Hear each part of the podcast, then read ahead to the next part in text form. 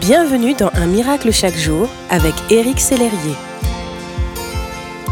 Bonjour, aujourd'hui le titre d'un miracle chaque jour est Rien n'est perdu avec Dieu. Aujourd'hui nous continuons à étudier l'histoire de la tsunami, de cette femme qui a enduré courageusement une terrible épreuve, celle de perdre son enfant après l'avoir désiré et attendu des années entières cette femme, dans sa douleur, a choisi la bonne attitude.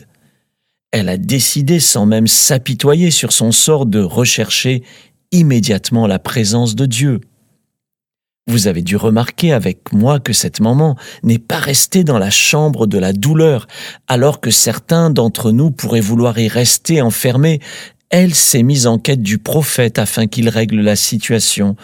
On trouve ce récit dans le deuxième livre des rois, au chapitre 4 dans la Bible.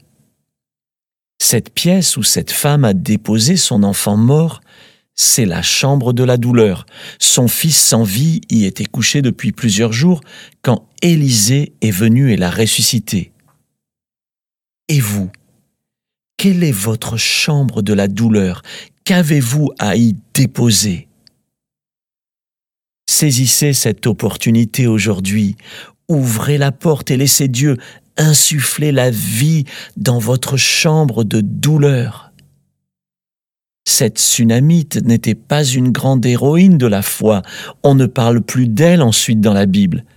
C'était une personne ordinaire comme vous et moi, ce qui signifie que vous aussi, vous pouvez agir avec foi et détermination. Je vous propose de prier maintenant. Là, devant Dieu, vous n'avez rien de compliqué à faire, aucun rituel à accomplir pour obtenir sa faveur, nul besoin de faire de longues phrases. Répandez votre cœur devant Dieu. Laissez aller vos larmes, votre chagrin, votre colère peut-être.